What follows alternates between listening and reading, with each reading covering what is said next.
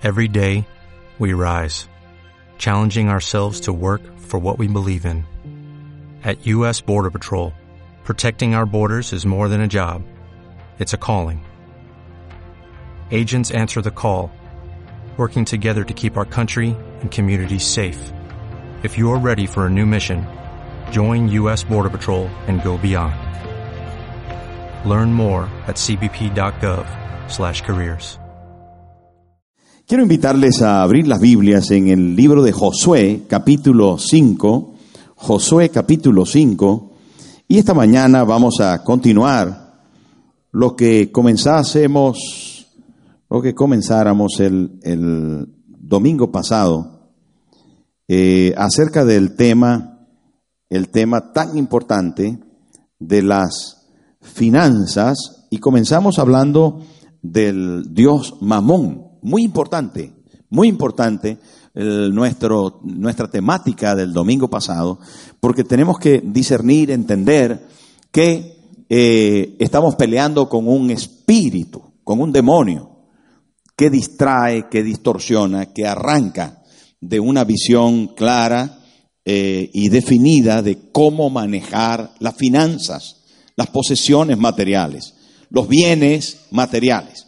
Y esto es tan importante porque solemos caer en esa atadura, solemos caer en esa situación donde el ser humano ve como respuesta a su seguridad, a su identidad, a su felicidad, a su futuro, ve como solución las finanzas. Y cuando nosotros cambiamos al Dios verdadero por ese Dios de las finanzas, ese Dios mamón, entonces nuestra vida no solamente cae en una atadura, en, una, en un sometimiento a lo que no corresponde, sino que además eso trae consecuencias funestas, porque es idolatría, es cambiar al Dios verdadero y no vamos a tener una verdadera identidad, una verdadera seguridad, una verdadera felicidad. No vamos a tener una vida eterna, verdadera. ¿Por qué? Porque todo lo que Mamón eh, ofrece es temporal, es pasajero e ilusorio. No hay verdadera seguridad en el dinero. No hay verdadera felicidad en el dinero. No hay verdadera identidad en el dinero. Entonces, quedamos en la conclusión que el dinero tiene que ser nuestro siervo, no nuestro Señor. Quedamos en la conclusión el domingo pasado de que vamos a administrar nuestras finanzas en Dios y que solo Él es nuestra mayor y más importante riqueza. ¿Lo entendió, verdad? Y bueno, se lo recuerdo como introducción, porque vamos a intentar desarrollar estos pensamientos y esta serie y sígala. No se pierda ni una sola de, esta, de estos mensajes porque le van a ayudar, le van a ayudar para poder estar claro en relación de cómo manejar sus finanzas. Y si hablamos de los peligros o del peligro que implica el servir de forma anormal, el dirigir nuestras finanzas, el gobernar, el eh, administrar nuestras finanzas de forma negativa, haciendo caso o adorando al Dios Mamón, que es el Dios de la riqueza de este mundo, entonces tenemos que saber los pasos de cómo hacerlo bien. Y saben, la Biblia es tan explícita en este asunto porque ya hablamos que de esta temática hay 2.530 versículos en la Biblia. Que una cantidad importante, 42 de las 52 parábolas, son acerca de los bienes materiales, de las finanzas. Jesús nos habló claramente acerca de esto. Pero que Dios siempre tuvo como propósito el que su creación, sus hijos, su pueblo, fueran prósperos. ¿Qué quiere Dios con nosotros? Que seamos, que seamos qué? Prósperos. Ya la, pastora acaba de decir que a Dios no le agrada la, eh, la mendicidad. No es un plan de Dios la mendicidad. Dios nunca creó al hombre mendigo. Nunca. Nunca. Dios no quiere que tú estés pidiendo. No. No es de Dios. Dice, ah, no, pero es que es más fácil así, podría decir alguna gente. No, pero es que no tengo papeles, no tengo trabajo. ¿Sabe qué? La mendicidad es un plan del enemigo de Dios. Y Dios nos llamó a ser real sacerdocio, nación santa, pueblo adquirido por Dios para anunciar las virtudes de aquel que nos llamó de las tinieblas. Y esto es de la oscuridad, de la insensatez, de la incapacidad, de la miseria del abandono, de la indignidad. Nos llamó a ser sus hijos. Sus hijos. Hermano, es bien importante esta temática y yo quiero que usted la siga y que preste atención y practique cada uno de estos temas que vamos a tratar. Jesús, hermano, es nuestro Salvador, pero también nuestro proveedor. La Biblia dice claramente que Él se hizo pobre para que nosotros fuésemos enriquecidos. La palabra dice, escúcheme, la palabra dice, hablando del Padre Celestial, el que no escatimó ni a su propio Hijo, entregándolo por nosotros, ¿cómo no nos dará también con Él todas las cosas? ¿Cómo lo hacemos entonces? Bueno, yo quiero retomar una de las historias más interesantes más bonitas del Antiguo Testamento, que está en Josué 5. Y allí vamos a descubrir elementos para entrar en la tierra de la prosperidad. Elementos para entrar en la tierra de la prosperidad. ¿Qué elementos necesito tomar? ¿Qué pasos necesito dar? Pastor, ya sé que mamón no es el remedio para mí. ¿Cuál es entonces el remedio? ¿Qué debo hacer? Atención, y lo vamos a escribir, lo vamos a apuntar, lo vamos a tener en cuenta. Y vamos a leer primero capítulo 5 del libro de Josué. Dice así desde el versículo 1 en adelante Josué, vamos a leer 1 y 2, de allí vamos a leer el versículo 10, de ahí el 12 y el 13. Así que estése atento, si tiene la Biblia abierta, capítulo 5 del libro de Josué, dice el versículo 1, cuando todos los reyes de los amorreos que estaban al otro lado del Jordán, al occidente, y todos los reyes de los, de los cananeos que estaban cerca del mar, oyeron cómo Jehová había secado las aguas del Jordán delante de los hijos de Israel, que hasta que hubieron pasado, desfalleció su corazón, y no hubo más aliento en ellos delante de los hijos de Israel.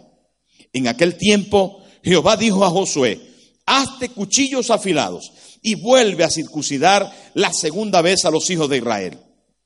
Y dice el versículo 10, saltamos al versículo 10, y los hijos de Israel acamparon en Gilgal y celebraron la Pascua a los 14 días del mes por la tarde en los llanos de Jericó. Versículo 12. Y el maná cesó el día siguiente, desde que comenzaron a comer del fruto de la tierra, y los hijos de Israel nunca más tuvieron maná, sino que comieron de los frutos de la tierra de Canaán aquel año. Versículo 13, estando Josué cerca de Jericó, alzó sus ojos y vio un varón que estaba delante de él, el cual tenía una espada desenvainada en su mano. Y Josué, yendo hacia él, le dijo, ¿eres de los nuestros o de nuestros enemigos?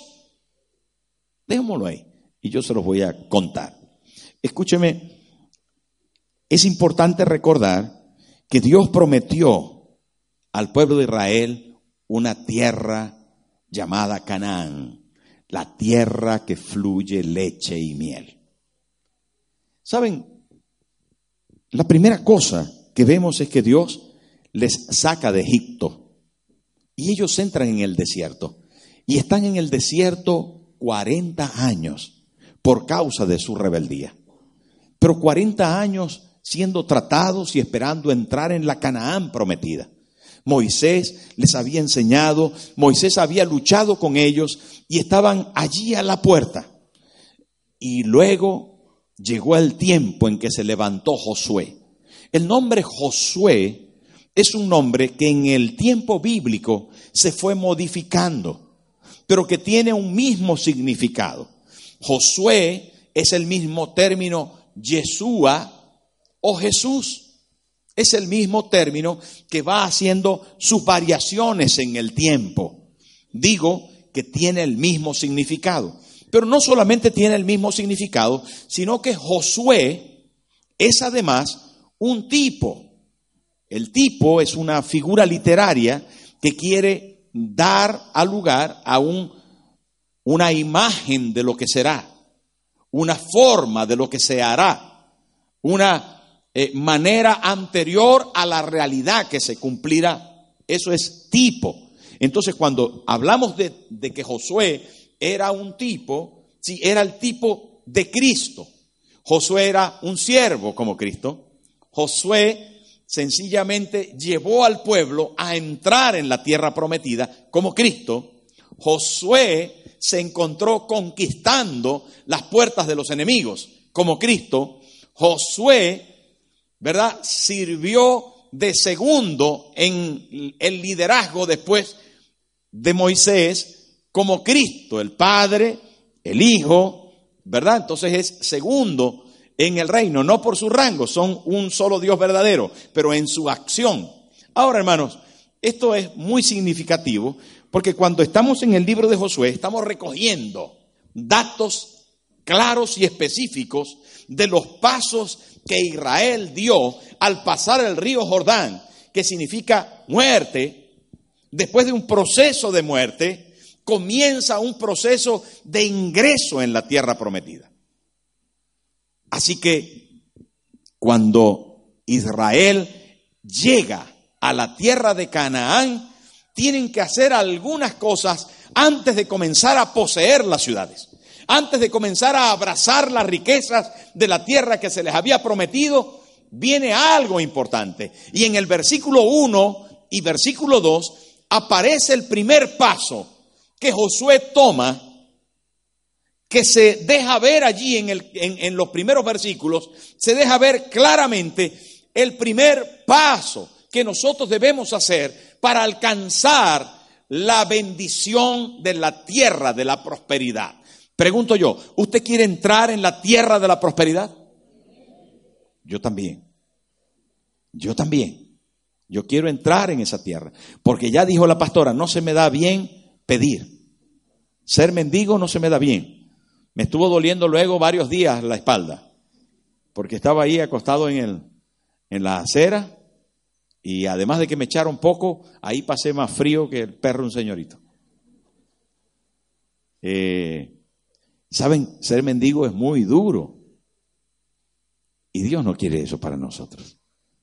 Tú eres su hijo. Dile al que tienes al lado, tú eres su hijo. Y Dios quiere prosperidad para ti. Saben, hermanos, que yo no soy pastor de la prosperidad, no soy de la teología de la prosperidad. Y tampoco soy pastor de la teología de la miseria. No, yo no creo en eso. Yo creo en que Dios es un Dios que nos prospera y nos bendice. ¿Usted también? ¿O usted cree que debemos vivir de limosnas? Amén. Nosotros creemos en la prosperidad de Dios. Así que si alguien dice, no, porque ustedes en la iglesia pues eh, hablan de prosperidad, claro que hablamos de prosperidad, no queremos miseria, no queremos miseria. Y si pasamos por la miseria, solo pasamos, vamos hacia nuestra bendición. Dios nos prometió bendición. Amén. Y si usted está atravesando por un momento duro, preste atención a los principios porque Dios le va a ayudar. La primera cosa que aparece ahí la primera cosa, el primer punto, hermano, es abrace la promesa. Mira, la Biblia dice ahí, en el versículo 1, dice, cuando oyeron los enemigos de Israel que habían pasado el mar en seco y que ahora estaban a la puerta de la tierra prometida, dice ahí, desfalleció su corazón y no hubo más aliento en ellos delante de los hijos de Israel. Hermano, esto era una promesa que Dios les había hecho al pueblo de Israel. Dios le había prometido en Deuteronomio, les había prometido en el capítulo 28, versículo 7, Dios les había dicho, el Señor hará que los enemigos que se levanten contra ti sean derrotados delante de ti. Saldrán contra ti por un camino y huirán delante de ti por siete caminos. Hermano, Deuteronomio es cuando Moisés está en el desierto. Moisés está comiendo maná. Ellos todavía no han entrado en la tierra prometida. Y Dios les dice, yo les voy a librar de los enemigos. Pero no se lo dice una sola vez. Ahí mismo en Deuteronomio, en el capítulo 11, aparece nuevamente en el versículo 25, 11, 25. Mire lo que dice. Nadie te podrá hacer frente. Nadie se sostendrá delante de vosotros. Miedo y temor de vosotros pondrá Jehová vuestro Dios sobre toda la tierra que pisareis, como Él os ha dicho. La Biblia dice claramente, hermano, que nuestros enemigos temblarán. Mire, solo escuché tres amén. Nuestros enemigos temblarán. Porque nosotros somos de Dios. Y si Dios está conmigo, ¿quién contra mí? Es posible, hermano, que contra nosotros se hayan levantado enemigos para no poder ser prósperos para no poder entrar en la bendición de Dios. Pero la promesa de Dios debe ser abrazada por nosotros. Dios está conmigo y Él me prometió que me va a ayudar. Él me prometió que me va a ayudar. Así que usted tiene que abrazar esa verdad. No puede, hermano, obtener una promesa que usted desconoce. No puede usted, hermano, pensar, voy a ser próspero porque me ganaré la lotería. No, hermano siembre su vida, deposite su vida en la promesa de Dios, en la palabra de Dios. Cuando usted, hermano, tiene su vida en la palabra de Dios, en la promesa, su vida tendrá un ancla firme ante las circunstancias.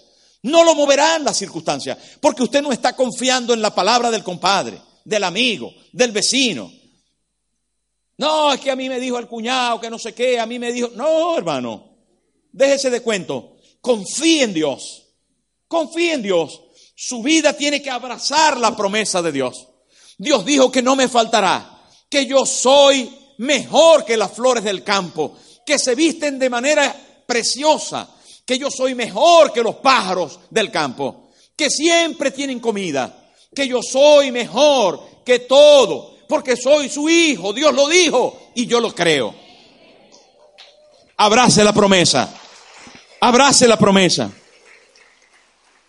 Hermano, mire que muchas personas nosotros conocemos que son de palabra y tienen promesa. Yo recuerdo cuando estaba niño, uno de los sueños más grandes que tenía era tener una bicicleta. Y mi madre un día me dijo, mi madre está ahí, sentada aquí delante conmigo, y me dijo, si te aprendes la tabla de multiplicar, te compro la bicicleta. Y era por la mañana. Y yo dije, hoy la vamos a comprar. Así que me dediqué a aprenderme la tabla de multiplicar, del 1 hasta el 9. Cuando llegó a las 5 de la tarde, la tienda cerraba a las 6. A las 5 de la tarde, le digo a mi madre, ya me la sé, pregúntamela. Y mi madre cogió la libreta esa que tenía con la tabla de multiplicar, que venía, se acuerda que venía la libreta, la tabla en la parte de atrás, ¿verdad? Dice, a ver, 2 por 3, 5 por 8, 7 por 3, 8 por 2, 8, tal, 9 por 9, no, tal, cual, tal, toda, hermano. Me la aprendí en un solo día. Y cuando ya contesté todo bien, le dije, vamos a comprar la bicicleta.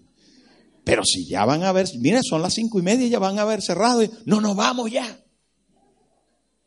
Vamos ya, estaba a tres calles de mi casa la tienda de la bicicleta. No, hombre, ya mañana ya es muy tarde. No, vamos ya. Vamos ya. Ya me la aprendí, tú me dijiste, tú me dijiste que si me la aprendía me iba a comprar la bicicleta. Tú me lo dijiste. Así que mi madre cogió la cartera y fue conmigo a buscar la bicicleta. Aquella tarde, una preciosa bicicleta azul pequeña. Llegó a mi casa junto conmigo, hermano. Si los hombres son capaces de cumplir sus promesas, ¿usted se imagina el Padre Celestial? Él te prometió, hermano, Él te prometió, Él te prometió que va a estar contigo, que te va a suplir, que te va a ayudar. ¿Por qué vamos a dudar de su palabra? ¿Por qué? ¿Por qué habríamos de dudar, hermano, que Dios no nos va a dar lo que nos prometió? ¿Por qué Él nos iba a dejar, hermano, sin la bicicleta?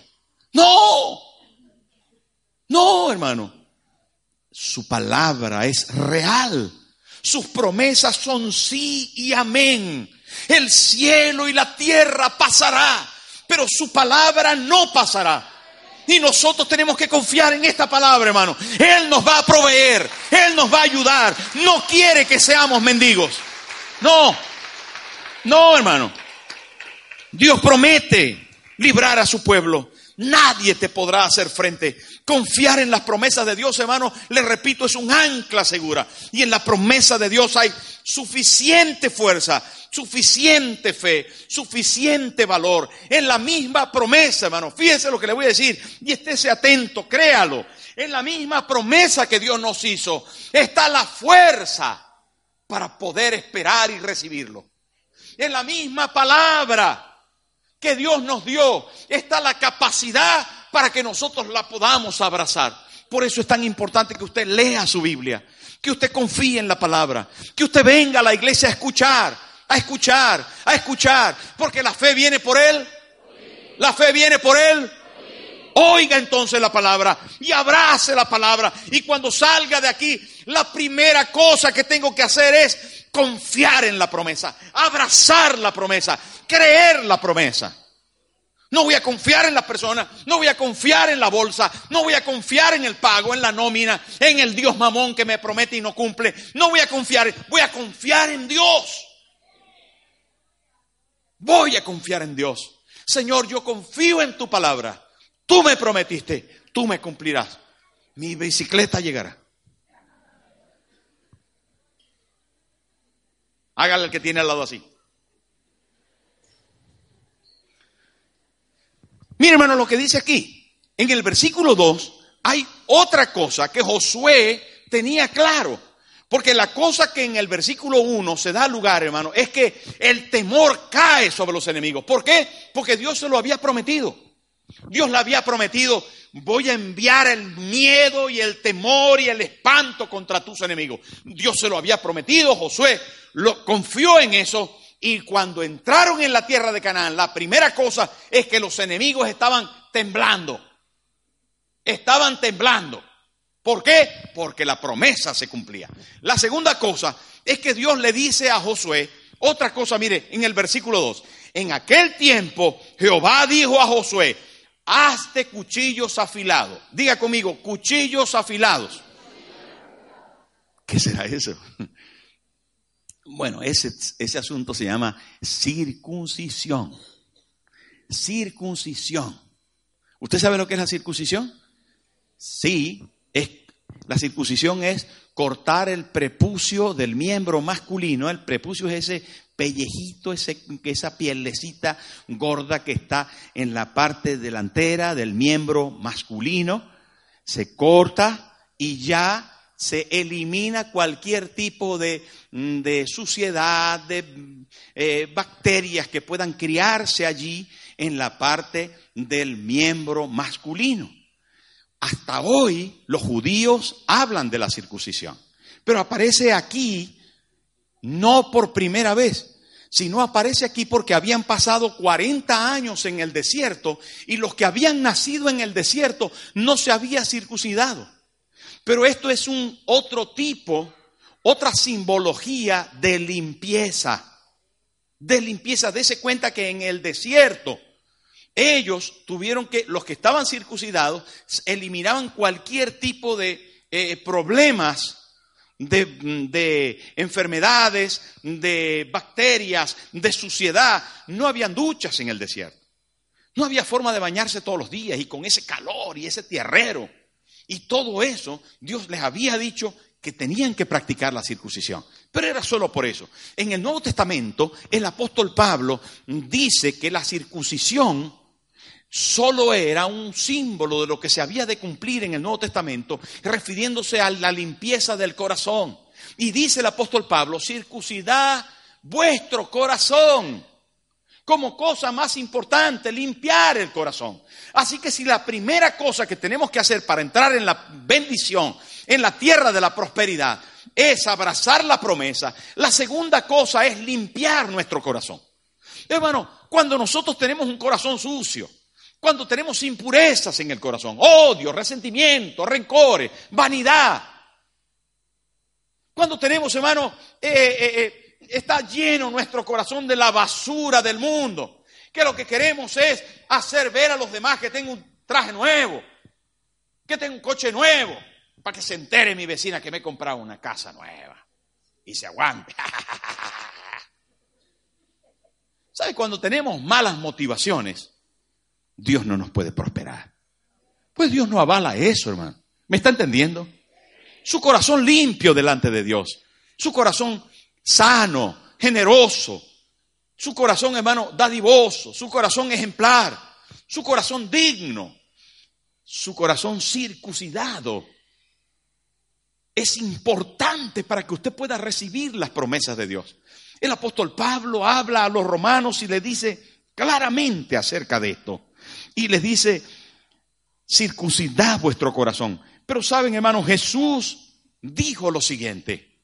Dijo, felices los de limpio corazón.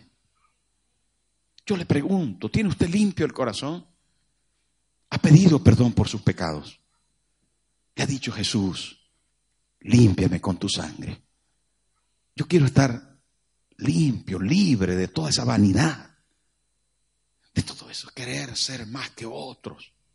¿Por qué, hermano? Eso obstaculiza que usted pueda prosperar. Daña la vida de los que tiene alrededor.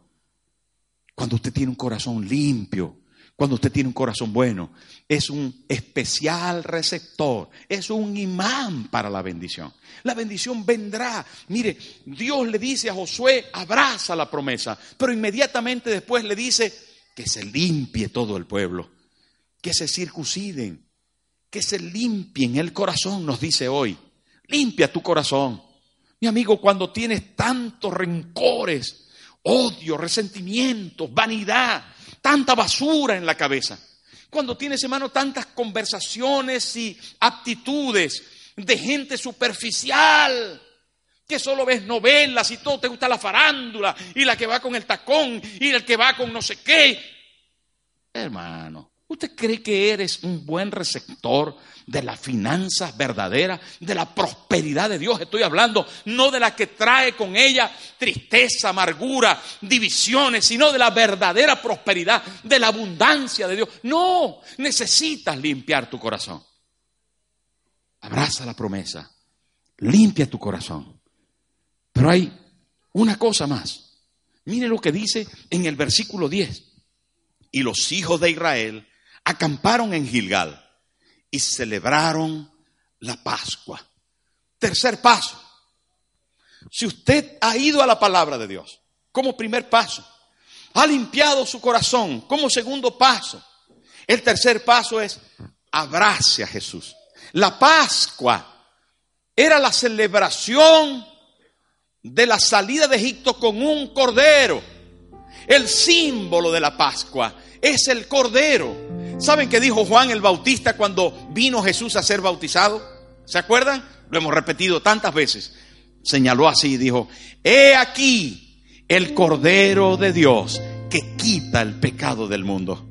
Celebrar la Pascua para la iglesia de hoy, celebrar la Pascua para nosotros, es abrazar a Cristo, es participar de Cristo. Es símbolo del pan y del vino que lo metemos dentro y que llega a ser para nosotros el símbolo de recepción del cuerpo y de la sangre de Jesús. Jesús conmigo significa participar de Cristo. Jesús conmigo, paso importante, vital, elemental para entrar en la tierra prometida. Jesús conmigo. Si Él va conmigo, las cosas van a ser diferentes si Él está conmigo, va a ser. Y entonces la Pascua era un memorial. Recordar lo que Él hizo por mí. ¿Qué hizo Jesús por mí? Murió en la cruz del Calvario. ¿Qué hizo Jesús por usted, querido amigo que está aquí hoy? Murió por usted en la cruz del Calvario. Entregó su cuerpo. Derramó su sangre. Dio sus palabras para que nosotros fuésemos bendecidos. ¿Saben qué? Cuando vemos a Cristo en la cruz, ¿qué hacemos? Nos admiramos, nos sorprendemos, nos compungimos. ¿Qué hacemos? O lo abrazamos. Lo hizo para mí. Me quedo con él. Tanta gente dice, pobrecito, qué gran hombre, qué maravilla. Y hay otros que van y lo abrazan y dice, este es mío, porque lo hizo para mí. Y yo hoy me lo disfruto. Yo hoy le digo, Jesús, eres mío. Yo quiero participar de ti. Si tú lo hiciste para mí, yo lo recibo. Si tú lo pagaste por mí, yo lo acepto. Si tú me diste tu bendición en ese sacrificio, yo la recibo. Algunas veces somos, solo somos espectadores. Muchas veces, hermano, solo somos admiradores. Pero pocas veces somos participantes. Y esta mañana yo le digo que el camino de la prosperidad, el tercer paso es participar de Jesús. Abrácele. Reconozca que en su sangre usted está perdonado.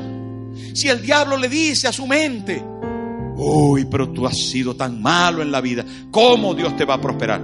Dígale, no, estás equivocado. Jesús pagó por mí.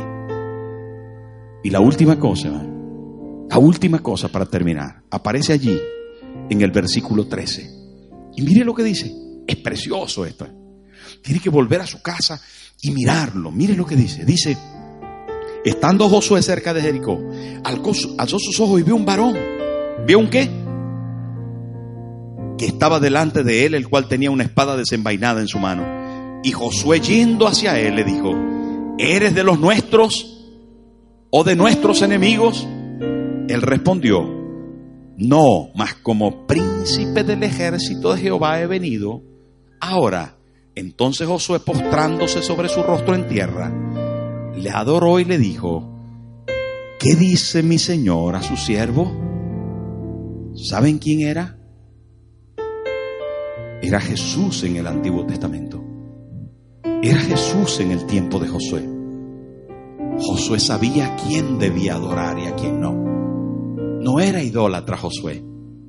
Él conoció que era Dios que se le había presentado, Jesús. Escúcheme, termino con esto, cuando usted abraza la promesa y da ese siguiente paso tan importante de limpiar su corazón y decide participar de lo que Cristo ha hecho por usted, Jesús le va a acompañar. Su presencia va a venir con usted y va a venir como un guerrero con una espada desenvainada para decir, voy a pelear por ti. Voy a pelear por ti. La tierra prometida te la voy a entregar yo. Voy delante de ti. Y un ejemplo es Jericó. Hermano, la próxima semana vamos a hablar de esto. Pero ahora, tenga en cuenta estas cuatro cosas. No se le olvide. Medítelas durante la semana. Practíquelas. Vívalas. Repáselas en la palabra. He tenido muy poquitos minutos. Me gustaría un rato más, pero no tenemos tiempo. Pero lo que sí que es importante que usted debe abrazar la promesa limpiar su corazón, participar de Cristo y saber que Él va a estar con usted. Y ese trabajo, ese contrato, esos papeles, esa prosperidad van a llegar. Póngase en pie, por favor. Póngase en pie. Póngase en pie. Mi amigo, tal vez usted está aquí por primera vez y es nuestro invitado de honor esta mañana. Y usted está escuchando todo este mensaje. Y lo que le he querido decir es que Dios tiene un plan maravilloso para usted. Y el plan es en Jesús, el autor y consumador de la fe. Usted puede esta mañana decir, Jesús, yo te necesito. Yo quiero vivir en ti. Todos cerramos nuestros ojos por un momento. Cerramos todos nuestros ojos. Y si hay alguna persona en esta mañana que está por primera vez con nosotros, y quiere decir, Jesús, yo quiero que entres a mi corazón. Yo quiero tenerte, yo te necesito. Quiero entrar en esa tierra prometida, en esa provisión, en esa ayuda, en ese lugar donde tú me vas a acompañar. Si usted quiere hoy abrir su corazón a Jesús, permítame hacer una oración con usted. Si hay alguien en esta mañana por primera vez, solamente le pregunto si quiere recibir a Jesús en su corazón. Y con toda confianza, por favor, levante su mano y yo voy a orar por usted. ¿Hay alguien por primera vez que quiera recibir a Jesús? Dios le bendiga. Dios te bendiga, corazón. ¿Alguien más? Dios le bendiga. Dios le bendiga. ¿Alguien más? Por primera vez, Dios te bendiga. Dios te bendiga, corazón. ¿Alguien más? Por allá atrás que no le vi. ¿Me da la oportunidad de corremos juntos? Mire, yo voy a bajar. Venga conmigo, por favor, tenga confianza. Tenga confianza, venga conmigo, acérquese. Acérquese un momento conmigo aquí.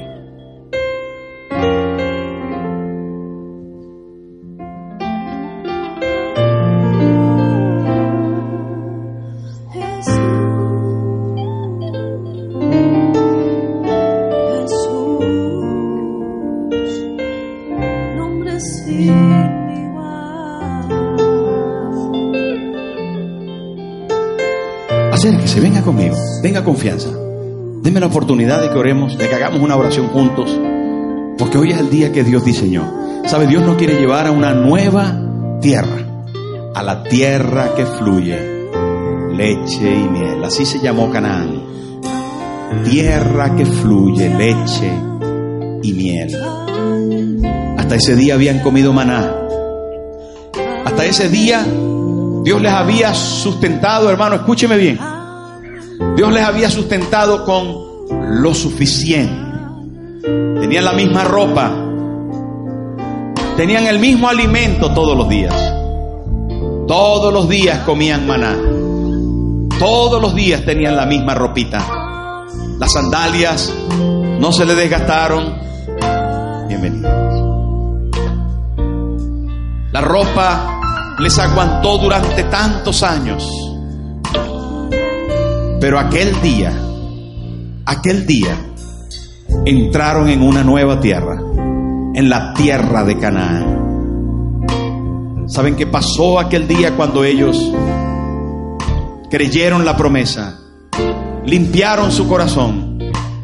Cuando ellos participaron de la Pascua nuevamente cuando vieron a Jesús que se apareció allí con ellos, ¿saben qué pasó? Dice la Biblia, el maná cesó. Y comieron del fruto de la tierra. Solamente cuando tú das esos pasos que hemos hablado, comienza un nuevo tiempo de prosperidad. Pasas de lo suficiente,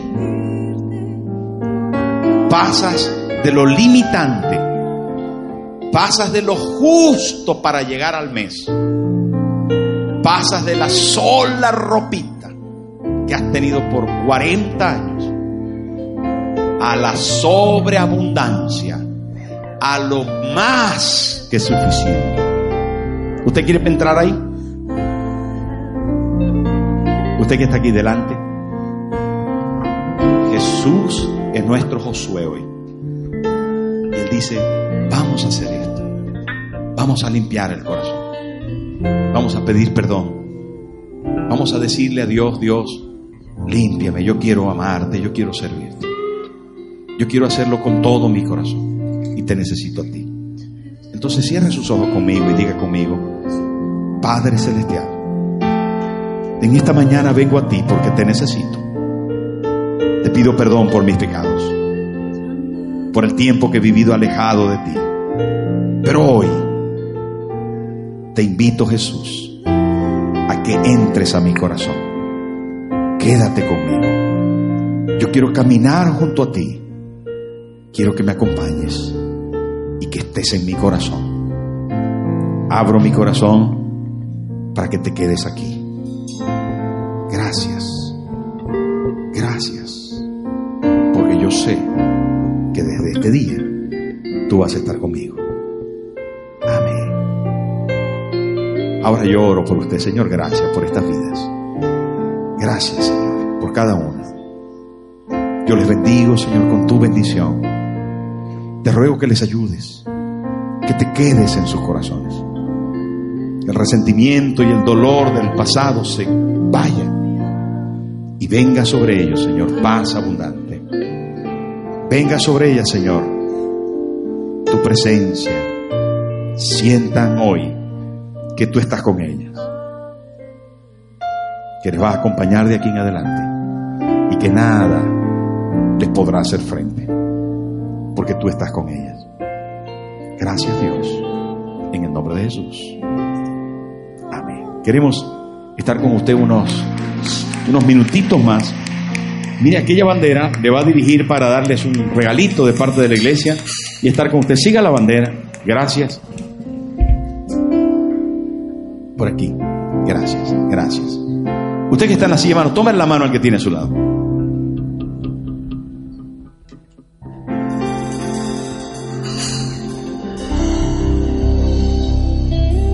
¿Sabe, hermano? Tengo unas ganas de repetirles esto más, más, más, más, más, más.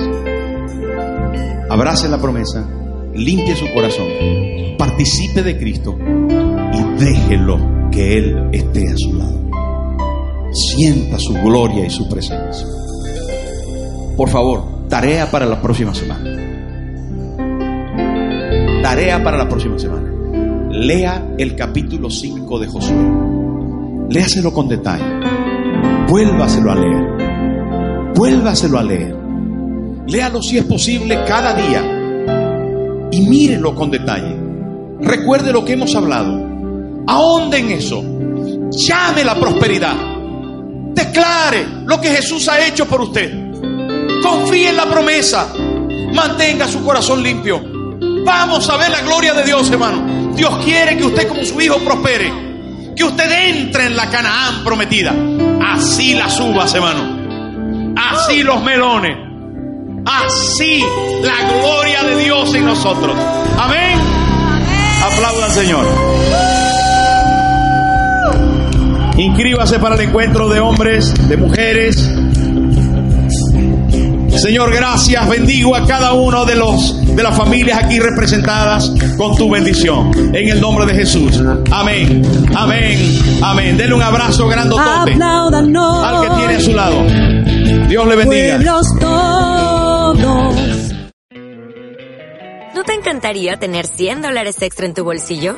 Haz que un experto bilingüe de TurboTax declare tus impuestos para el 31 de marzo y obtén 100 dólares de vuelta al instante. Porque no importa cuáles hayan sido tus logros del año pasado, TurboTax hace que cuenten. Obtén 100 dólares de vuelta y tus impuestos con 100% de precisión. Solo con Intuit TurboTax. Debes declarar para el 31 de marzo. Crédito solo aplicable al costo de la presentación federal con TurboTax Full Service. Oferta sujeta a cambios o cancelación en cualquier momento.